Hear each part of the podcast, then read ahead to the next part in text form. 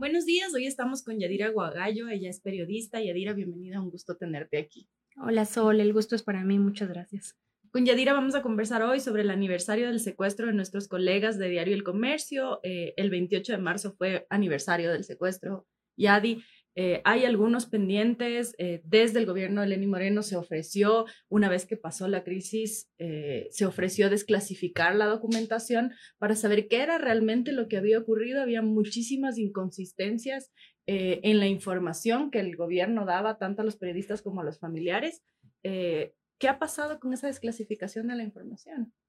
Sí, efectivamente, el 26 de, de, marzo de este año se cumplen cuatro años desde que el equipo integrado por Paul Rivas, fotógrafo, Javier Ortega, periodista, y Efraín Segarra, conductor, fuese secuestrado en la parroquia de Mataje, en la provincia de Esmeraldas. Y es lamentable decir que desde esa fecha hasta acá seguimos rememorando y rememorando y rememorando sin que exista una solución o si es que exista por lo menos algún indicio nuevo sobre la verdad. Con relación a la, perdón, a la información desclasificada, eh, ha habido varios ofrecimientos, incluso el propio 14 de mayo del año 2018 en el Palacio de, Gobierno. A, la comitiva familiar, junto con nuestro equipo de abogados, se nos entregó 800 hojas de papel de información supuestamente desclasificada que finalmente cuando las abrimos frente a los comisionados de la Comisión Interamericana de Derechos Humanos resultaron ser basura. El 80-90% de esa información era información que puedes descargarte de un portal web, que eran capturas de pantalla, notas de condolencia, boletines de prensa, eh, que fue como una burla relacionada con el, el, tema de desclasificación y ahí nosotros entendimos que esta desclasificación efectivamente no iba a llegar a ningún puerto. Y cuatro años después tenemos que ratificar que no solamente ha sido el gobierno de Lenín Moreno, es decir, que no solamente es una responsabilidad de la administración anterior, sino que actualmente por dos ocasiones el presidente Guillermo Lazo ha ofrecido públicamente la desclasificación de la información, se lo dijo a la periodista Sara España en entrevista, que desclasificaría la información de las actas del COSEPE y después a un asambleísta se lo ofreció también, el asambleísta se hizo un video selfie a las afueras de Carondelet diciendo que próximamente la desclasificación de la información sería una realidad y hasta el momento no existe un indicio de que en la administración de Guillermo Lazo esa información se vaya a entregar. Y esa información es fundamental porque cuando hay silencio, cuando hay un cerrojo, cuando hay un candado alrededor de documentación como esa, podemos advertir que es porque existe ahí información que nos va a dar un claro indicio de cuáles fueron las decisiones del Estado ecuatoriano con relación a la vida de los tres, si efectivamente se decidió negociar por su vida o si el mandato era más bien que eh, se quedarían solos y abandonados al otro lado de la frontera. Y con este gobierno ha habido reuniones, eh, la familia, los cercanos a los tres periodistas secuestrados han sido convocados, han tenido alguna conversación, ha habido ofrecimientos formales directamente con ustedes. Eh, el año pasado hubo una reunión en la Secretaría de, de, Comunicación entre el actual secretario Eduardo Bonilla y la ministra de Gobierno Alexandra Vela. Yo no estuve en esa reunión, pero sí que una comitiva de familiares fue, pero esta no fue una, informa no fue una reunión eh, específicamente para tratar el tema Nos faltan tres o para una reunión con los familiares del equipo periodístico. Fue una reunión que se hizo en el marco de una cita a diferentes organizaciones de libertad de expresión. El colectivo Nos faltan tres desde hace cuatro años trabaja también temas de libertad de expresión y esta reunión se hizo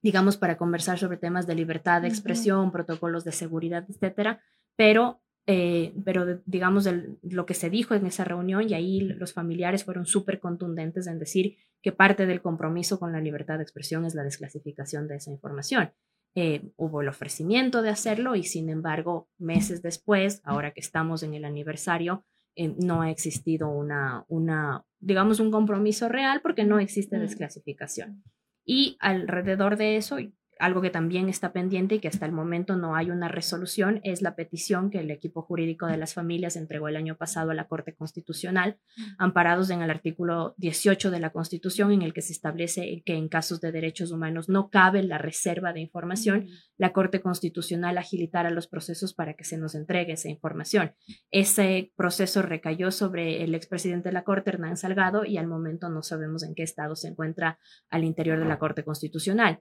El fin de semana, Arturo Torres de Código Vidrio, quien es autor además de la investigación rehenes sobre el secuestro y el asesinato del equipo, había solicitado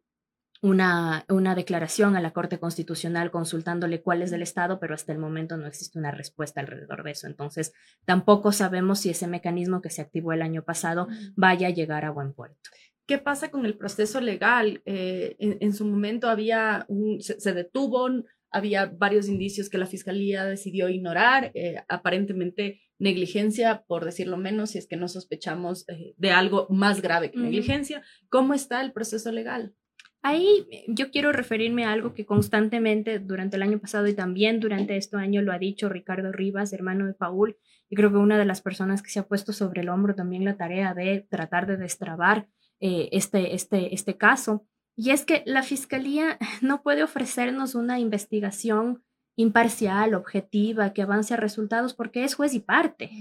Entonces, recordemos que en el 2018, el día en el que, se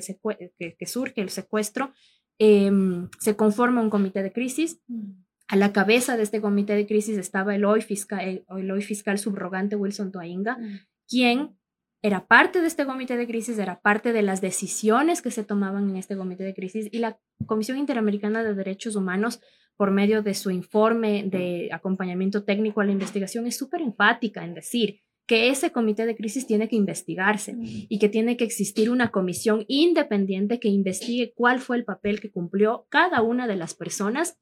dentro de ese comité de crisis. Entonces, si la CIDH está diciendo que se investigue un comité de crisis que estaba integrado por la Fiscalía, por quien hoy es fiscal subrogante y por más de un año dirigió la investigación del caso, es evidente que la investigación no va a llegar a buen puerto. Ese es el primer elemento que no es menor. El segundo elemento es algo que también eh, Arturo Torres y María Belén Arroyo en, Código Vidrio y en Rehenes lo advierten. La Fiscalía se esfuerza y se sigue empeñando en investigar un secuestro extorsivo, mm. cuando a todas luces este no es un secuestro mm. extorsivo y la propia Comisión Interamericana de Derechos Humanos es enfática en decir que se tienen que investigar posibles participaciones de agentes estatales. Mm. Entonces, en la medida en la que la Fiscalía es juez y parte de un proceso y en la medida en la que se empeña en una teoría del caso que no tiene nada que ver con las recomendaciones que le está haciendo el organismo hemisférico de derechos humanos, mm. no podríamos decir que hay por lo menos un buen augurio de que de ahí vaya a salir algo. Y aparte de eso, durante cuatro años, es por este caso han pasado cuatro fiscales del caso, la fiscal que medianamente quiso y tuvo intentos de acoger las recomendaciones de la CIDH, encauzar la investigación, fue separada del caso inexplicablemente, no se explica hasta ahora por qué, no hay una razón por la que se la haya separado, y hemos tenido cuatro fiscales que siguen manteniendo la tesis de un secuestro extorsivo y que sus ofrecimientos de ya vamos a tener diligencia, porque en los últimos tiempos, hay que decirlo, la fiscalía se ha reunido con los familiares y con el equipo jurídico de los familiares. ¿Este año o cuándo? En el año pasado, en este año también. Sin embargo, digamos, no pasamos como en estos cuatro años de los ofrecimientos de eh, una serie de puntos que se anotan, que se ofrecen, pero lamentablemente no hemos llegado a determinar, o la Fiscalía no llega a determinar ni siquiera su propia teoría del caso, toda vez que sigue investigando algo que la CIDH le dijo, por ahí no van las cosas. y em, las investigaciones periodísticas que se han sacado también han demostrado que por ahí no van las cosas. Y esta presunta eh, involucramiento de autoridades en distintos niveles, porque una de las teorías en algún momento fue la posibilidad de que haya militares o policías involucrados de alguna manera en algún nivel y que eso hubiera podido desencadenar el asesinato tal como ocurrió bajo esa, esa sospecha, eh, ¿qué, debería pasar si es que la fiscalía no se puede investigar a sí misma? ¿Cómo, debería continuar el proceso si es que quisiéramos realmente prender la luz de lo que ocurrió? La CIDH es clara en establecer que hay que tener un comité o, o por lo menos una comisión independiente que investigue la parte que corresponde a lo estatal, es decir, cómo actuó ese comité de crisis. La fiscalía tiene que seguir investigando, pero tiene que desprenderse posiblemente de esas pasiones que pueda tener relacionadas con ser juez y parte de, de, un mismo caso. Y aquí es importante lo de las investigaciones periodísticas porque durante estos cuatro años, si algunos indicios de verdad se han tenido alrededor de lo que ocurrió con los, con los tres, tanto en el secuestro como en el asesinato, es justamente las investigaciones periodísticas rehenes de Arturo Torres, de María Belén Arroyo, ponen, digamos, el foco en estos eh, estas incursiones militares, ¿no es cierto?, comprobadas, con evidencia sólida de que existieron incursiones militares tanto de las fuerzas colombianas como ecuatorianas hacia la zona en la que se encontraban, en el perímetro en el que se encontraban los tres, aun cuando el discurso oficial era hemos detenido todos los operativos policiales y militares para precautelar la vida de los tres. Entonces siempre hubo un plan B del que no se le dijo a los familiares, a la sociedad, no se fue transparente con que esas eran las intenciones.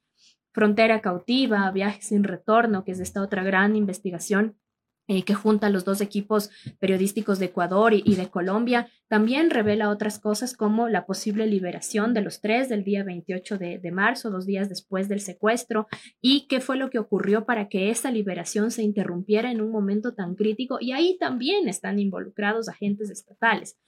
Esos dos aspectos, por lo menos, no han sido ni siquiera, ni siquiera topados de ladito en las investigaciones que se llevan adelante en Ecuador y tampoco en Colombia, ¿no? Porque recordemos que también hay un proceso judicial allá. Por lo menos ha avanzado con dos condenas, pero la participación de los agentes estatales, eso no ha sido observado en ningún caso. Y estos cabos sueltos, entonces, eh, ¿qué, ¿qué sensación traen, no solamente para la familia, sino también para el periodismo y el ejercicio?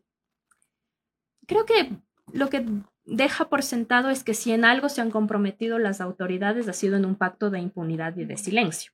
Eh, no se han comprometido en la investigación, no se han comprometido en la, en la justicia, no se han comprometido en establecer medidas de reparación, no se han comprometido en establecer medidas de no repetición, que es lo más importante, pero en lo que sí se han comprometido es en la impunidad, en mantener el silencio y en establecer el silencio como una política alrededor del caso.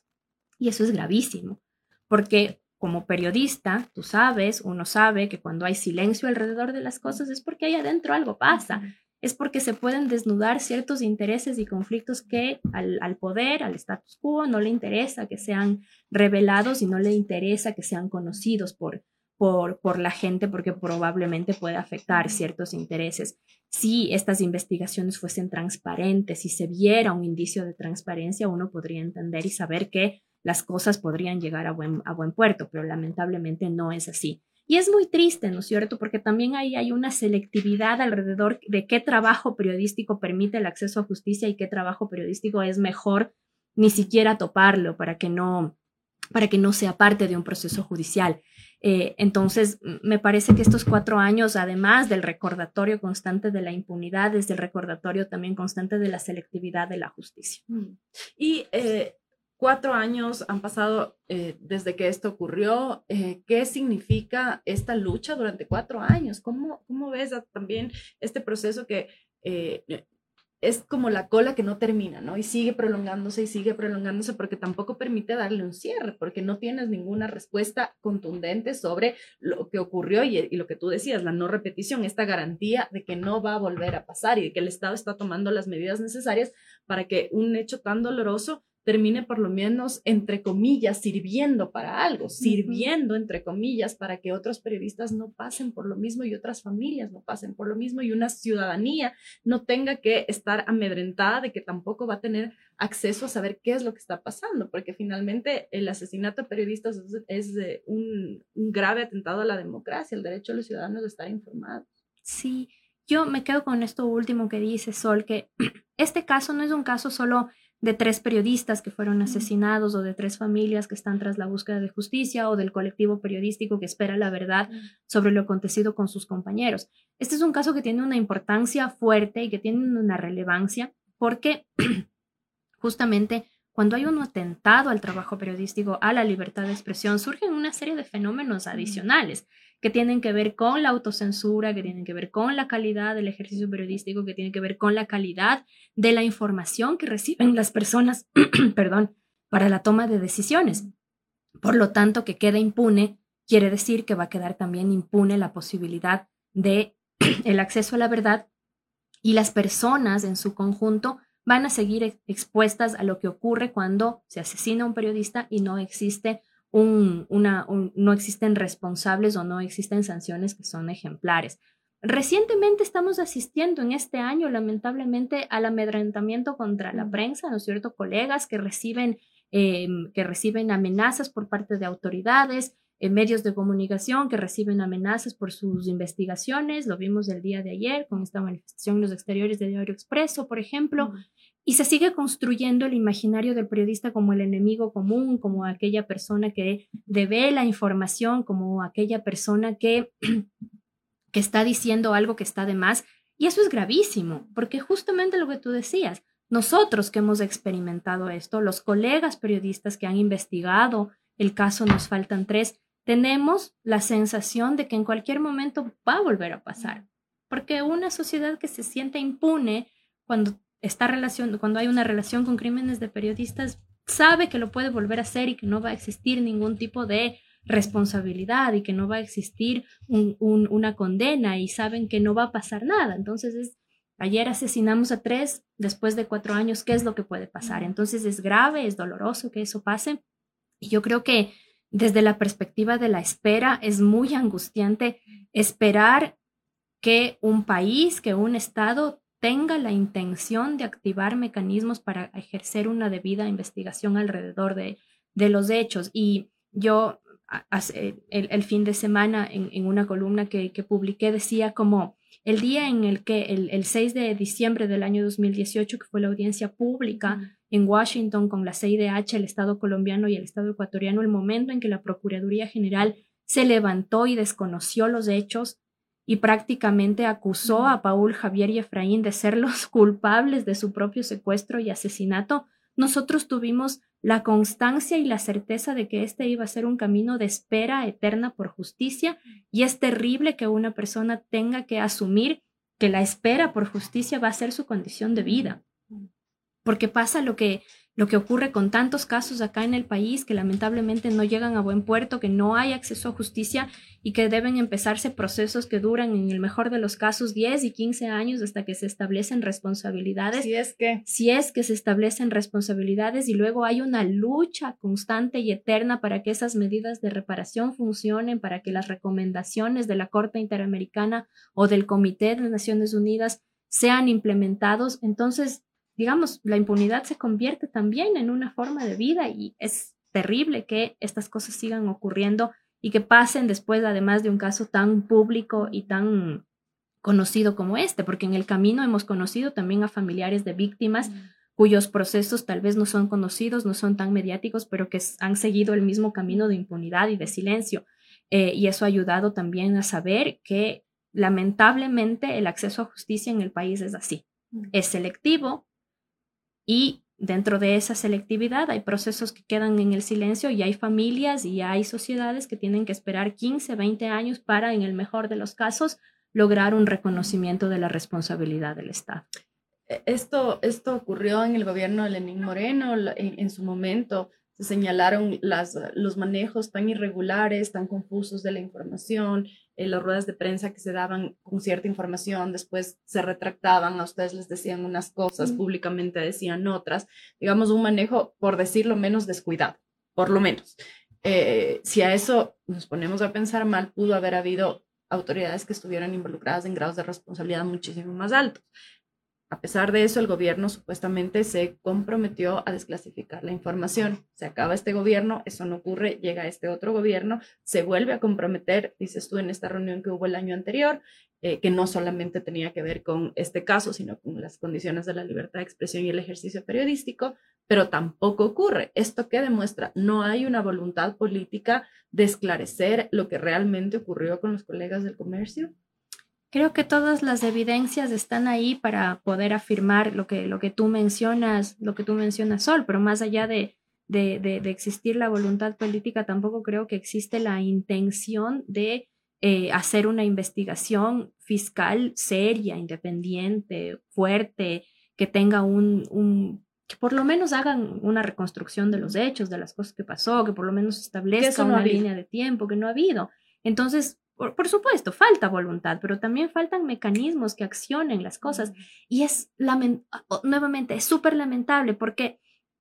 en el año 2019, en diciembre del 2019, la Relatoría de, Libertad de Expresión y el propio secretario general de la Comisión Interamericana de Derechos Humanos le entregó en sus manos al a los representantes del Estado un informe que era de apoyo técnico a la investigación, pero que además contenía recomendaciones valiosísimas sobre cómo agilitar estos procesos. Es decir, no es una cosa solamente de voluntad política, es, es una cuestión de leer el informe de la CIDH y de aplicar esos protocolos, esas recomendaciones, lo que existe dentro de ese documento. Y además recordemos que fue el Estado ecuatoriano eh, también parte de quienes financiaron el trabajo del equipo de, eh, de seguimiento especial. Entonces, por lo menos, digamos, para tener una transparencia con el ejercicio de los dineros públicos, ese informe de la CIDH debería servir para algo, pero lo que mucho me temo es que está empolvándose en un cajón algo que era inédito, además. Tres veces en la historia de la Comisión Interamericana de Derechos Humanos se le concedió al país, a un país la posibilidad de tener un equipo de seguimiento y un equipo de apoyo a sus investigaciones de la calidad de investigadores que tuvo el equipo de seguimiento especial. Solamente en tres veces, en, en años, en más de 30 años, se ha activado este mecanismo y el tercero fue Ecuador. Y Ecuador lo tiene empolvado dentro de un cajón, no sabemos ni siquiera en dónde, en la Procuraduría, en la Presidencia, en la Secretaría de Comunicación, en la Fiscalía, en dónde está ese, ese, ese insumo valiosísimo que se, le, que se les otorgó. Entonces, no hay la voluntad para hacerlo y habiendo las herramientas y las recomendaciones de un equipo internacional, no se lo hace.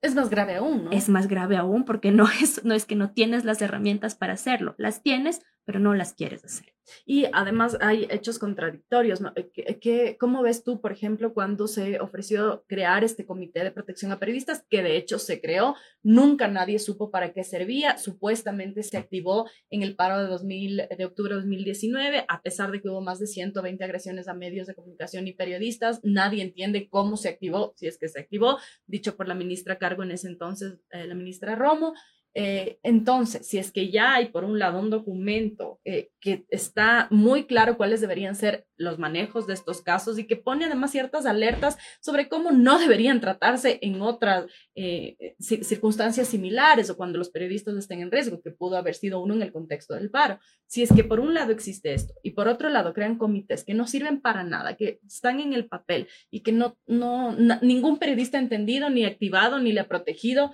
eh, ¿Cómo ves tú este ejercicio periodístico con estos dos eh, balanzas absolutamente contradictorias, además? Sí, yo creo que ese también ha sido una de las cosas que hay que recordar como uno de los momentos nefastos de la historia del periodismo en este país. O sea, 26 de marzo, el secuestro del equipo periodístico, 7 u 8 de abril, ni siquiera cuatro años después sabemos cuál fue la fecha del asesinato, pero precisamente por las investigaciones periodísticas podemos saber o por lo menos tener una mayor certeza de que ocurrió el día 6 de abril el asesinato de los tres. 18 de mayo del, año, 14 de mayo del año 2018, otro día nefasto para la prensa, el día en que nos entregaron información desclasificada que era basura. Eh, y creo que este día en el que en el año 2019 en la Cancillería, la exministra María Paula Romo y el ex canciller José Valencia firman eh, la creación del supuesto Comité para la Protección de Periodistas que hasta el momento nadie sabe cómo funciona, en dónde está. Y ese es un claro ejemplo de una supuesta voluntad política mm. alrededor de un instrumento, pero que no desemboca en absolutamente nada. Ese comité no tiene una dirección ejecutiva, no tiene un presupuesto, no tiene una línea programática, no tiene un cronograma, no tiene un plan de acción. Entonces, ese es un claro ejemplo de que por lo menos podrían decir ellos que tuvieron la voluntad política de hacerlo. Ejecutarlo, accionarlo, hacer que funcione, hacer que sirva, que cumpla con los objetivos, demanda de mucho más que solamente firmar un documento en un acto público con presencia de nosotros mismos avalando ese tipo de creación de, de, entidades que finalmente no sirven para nada termina siendo una burla a las propias, no solamente a las familias, al periodismo, a los ciudadanos. Totalmente, porque tienes la evidencia de que lo que importa es cumplir en el papel, cumplir frente a la pantalla sobre las cosas que estás diciendo, como sobre el aparente compromiso, pero cuando llega el momento de vamos a accionarlo, vamos a convertirlo en política pública, vamos a darle presupuesto, vamos a tener una línea programática de cómo trabajar en esto, no llega, no se hace y prácticamente contribuye a que tengamos esta especie de sensación de orfandad y de abandono institucional. Mm. No tres familias, no los colegas periodistas, no la prensa en, en, en, el país, sino la sociedad en su conjunto. Es decir, si con un caso tan fuerte, con recomendaciones de la CIDH de por medio, digamos, eh, la responsabilidad y el compromiso sobre cosas que podrían hacerse no se hacen, eso contribuye a que efectivamente haya una especie de desolación y desesperanza y desconfianza también hacia la institucionalidad. Y, y con estas eh, incomodidades, inconformidades, inconsistencias, porque además en reuniones con la prensa y la Secretaría de Comunicación ya de este gobierno, el propio secretario eh, dijo algún momento que el comité no servía para nada, en efecto, y que se estaba analizando qué otros mecanismos se podrían activar pero ¿de qué sirve estar pensando en mecanismos si no empezamos por el primer paso, que no solamente es una demostración de que nos estamos tomando en serio algo gravísimo para el país, como tú bien dices, que no solamente es un tema de tres familias, porque a veces la gente dice, ¿por qué hacen tanto escándalo por tres periodistas? Es lo que los periodistas, más allá del dolor que para cualquier familia pérdida de un ser querido significa, es lo que el, periodismo significa y lo que matar periodistas significa como mecanismo de amedrentamiento incluso a las sociedades. Asesinar periodistas es decir, ojo con lo que estás investigando, ojo donde pones tus ojos, ojo a lo que, a lo que vas a publicar y eso evidentemente afecta a los ciudadanos. Eh, considerando todo esto, em, el primer paso quizás sería este demostrar, bueno, si nos interesa, vamos a desclasificar, si no existe eso, ¿de qué, de qué sirve seguir creando protocolos que quedan en el papel sin presupuesto? Además. Coincido completamente contigo, Sol. Es decir, en estos cuatro años no ha habido por parte del Estado mm. una sola acción contundente en la que uno pueda decir efectivamente ahí hay un compromiso para que esto no quede en la impunidad y por lo tanto podría yo confiar en que los pasos que se den a continuación sean cosas pensadas, meditadas y no solamente pensadas y meditadas, sino que efectivamente tengan un plan de acción y puedan funcionar. Pero es tristísimo tener que decir, y además, más, de, más allá de triste, indignante, ¿no es cierto?, tener que hacer el recuerdo de cuatro años. A cada rato, ¿no? A cada rato. ¿Qué fue? ¿Qué fue? ¿Qué fue? Y llegar a la conclusión de que en cuatro años no ha habido una sola acción por parte del Estado, ni ninguna de sus instituciones, porque no, es, no fue solamente la presidencia, ni de ninguna de sus instituciones por por lo menos tener un compromiso pequeñito, una acción pequeñita que te, te, determine y te diga, bueno, parece que por ahí sí va a existir algún, algún tipo de, de resultado. Entonces, presidencia, eh, digamos, que lidera un, comité de crisis fallido, sobre el que no se sabe cómo actuó, completamente inexperto, el propio presidente, eh, expresidente Lenín Moreno, el 13 de abril, el día en el que en el que se confirmó el, el, asesinato de, de, los tres, lo dijo frente a los familiares, frente a, al, al, equipo legal que nos acompañaba ese día en los interiores del, del ECU 911. Lo dijo, no estábamos preparados, éramos inexpertos, hubo ya un reconocimiento de que no tenían el conocimiento ni tampoco se dejaron asesorar de la forma adecuada para manejar ese comité de crisis. Tienes después, digamos, a unos ministerios que no solo que fueron parte de ese comité de crisis que reconocen que no tuvieron la preparación adecuada para hacerlo, ni tuvieron tampoco un plan de acción para enfrentar en ese momento, pero además tienes a tres ministerios que se comprometieron con la propia presidencia para entregar una información desclasificada que es una burla para el país entero. Tienes en este momento una Corte Constitucional que no responde a un pedido sobre desclasificación de la información, un recurso sobre desclasificación de la información, tienes una fiscalía que no investigas, tienes una procuraduría que niega los hechos frente en el pleno de la Comisión Interamericana de Derechos Humanos. Eh, durante la, digamos, el, ejercicio de Gina Benavides en la Defensoría del Pueblo, se pudo hacer algo, eh, se insistió en la investigación, se insistió mucho a los entes de, investigación que la, que la Defensoría del Pueblo estaba ahí acompañando, pero terminó ese periodo y no se convirtió en un seguimiento institucional. Entonces también tienes a una Defensoría del Pueblo que se desentiende. Tienes a una Asamblea que también por cuatro años ha creado comisiones, ha discutido, incluso, em, digamos, hubo un el juicio político a la ex, a la ex eh, canciller María Fernanda Espinosa, tienes a una, a una comisión de seguridad y, y, sí, de seguridad y esta comisión de frontera norte ocasional que se creó en la asamblea anterior, que hizo varias comisiones, que prometió fiscalización, finalmente no llegó a nada. Esta nueva asamblea dijo que nuevamente iba a formar una comisión para la investigación de los hechos, tampoco llega nada. Entonces, cuando lo miras, digamos, el Estado en su conjunto le ha fallado este caso y ha abonado a la impunidad. Eh, ¿qué, ¿Qué nos espera ¿Cómo ves el panorama de aquí en adelante eh, eh, como parte de este grupo de personas que perdieron a un ser querido, como periodista? conocedora del caso en sus más profundos detalles. Eh, ¿Tienes esperanza de que en algún momento llegue la justicia o vamos a regresar a esta frase tan dura que dijiste hace un momento de los familiares que se acostumbran a vivir en la espera y que esta espera se convierte, eh, en, tienes que aceptar en algún momento que esa es parte de tu condición de vida? Tristemente,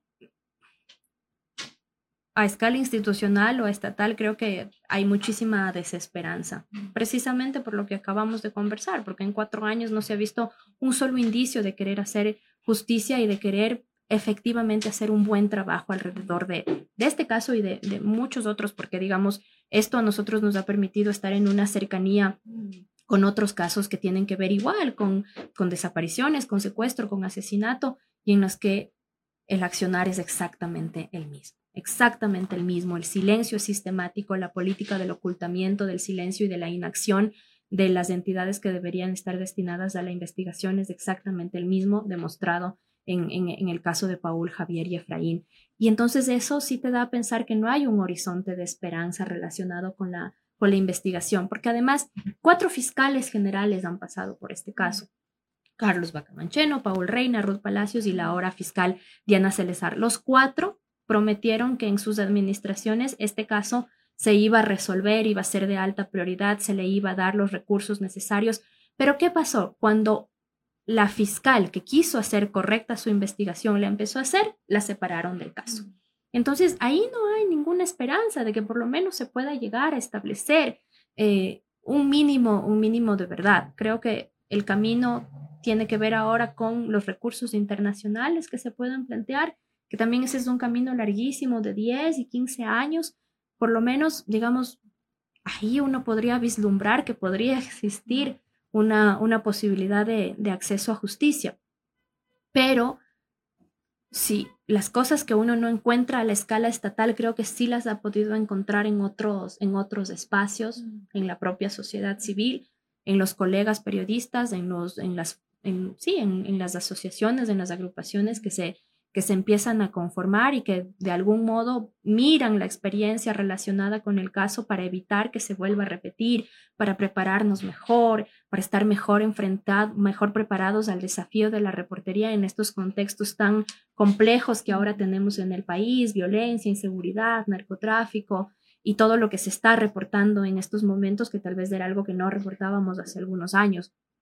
Entonces yo quiero creer que por lo menos ahí en la sociedad civil, en el gremio periodístico, en los colectivos periodísticos, uno podría encontrar las posibilidades de reivindicación de este caso. Yo quiero creer que desde la lucha de los, seres, de los derechos humanos, desde la lucha de inclusive de los feminismos, ¿no es cierto? Uno puede acercarse a algún tipo de reivindicación, de memoria, de verdad, de, de, justicia. Lamentablemente desde lo estatal tengo que decir que no, no tengo ninguna esperanza, no tengo ninguna posibilidad, por más mínima que sea, de decir esto va a cambiar y en algún momento se va a establecer una responsabilidad y se va a establecer una verdad alrededor de lo, de lo que ocurrió. Mm, muchas gracias, Yadi. Termino con esta pregunta. ¿Crees tú que entonces eh, hay esperanza para el periodismo y para el ejercicio periodístico en estas condiciones tan difíciles de ejercerlo? Hay esperanza, pero desde nosotros, desde cómo enfrentamos los desafíos del periodismo, desde cómo pensamos los modelos del periodismo también, ¿no? Eh, hace unas semanas estuvimos tú y yo juntas conversando sobre las mujeres dentro del periodismo y creo que una de las conclusiones que todas sacamos de ese encuentro fue que necesitamos regresar a ver los modelos en los que se hace periodismo, que ya no tienen que seguir siendo, digamos, estos modelos rígidos, jerárquicos, en los que, digamos, incluso hay unas dimensiones patriarcales del periodismo. Yo creo que es posible en la medida en la que nos imaginamos y nos reinventamos como periodistas, en la medida en la que hacemos unos profundos procesos de reflexión sobre el modelo periodístico, sobre la producción de las noticias, sobre la producción de los relatos, en la medida en la que somos más rigurosos, en la medida en la que nos cuidamos a nosotros mismos mediante esa rigurosidad del trabajo periodístico, eh, que somos honestos con nuestras audiencias con relación a qué cuando estamos informando, cuando estamos opinando, cuando estamos haciendo, qué tipo de contenido lo estamos haciendo.